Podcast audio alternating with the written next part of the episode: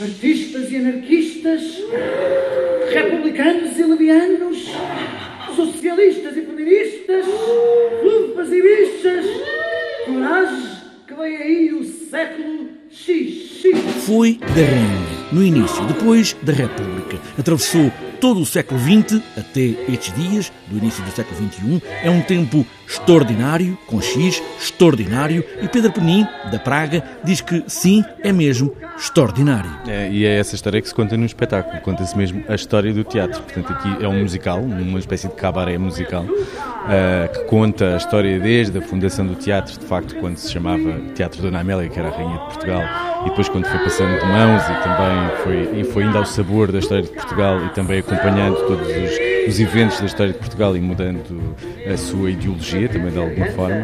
Uh, e passou por, por muita coisa e muita coisa extraordinária. Extraordinário, como todos os grandes artistas que passaram por este teatro, São Luís, mas o próprio edifício, o teatro ele mesmo, é a figura principal deste espetáculo. Então, acho que é essa, essa novidade. Uh, é, um, é um musical onde o protagonista é um edifício, não é? deste sítio onde nós estamos agora. Um musical que revisita os grandes momentos do teatro, que são também os momentos do país. Liberdade, liberdade, quem a tem chama-lhe sua.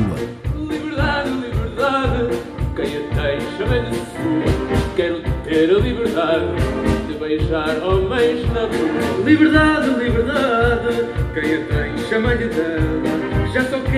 Liberdade de poder levar com ela. Toda uma história que foi preciso peneirar, o Almada Negreiros e a Sara Bernard, ou a Pina Bausch e muito mais, mas também há aqui uma ideia de liberdade. Olha a censura, que ainda nos fechou o estaminé e vai tudo para o cilindró. Mestre, mestre. Por ser um musical, damos-nos algumas liberdades artísticas para poder compor esta história e para o público poder acompanhar. São duas horas de espetáculo, não é? Porque 125 anos podíamos, de facto, estar aqui mais 125 anos a reviver, a reviver a história do teatro, mas é preciso condensá-la em duas horas e porque este teatro, desde a sua inauguração, sempre foi um sítio marcante. 125 anos de São Luís com a Praga.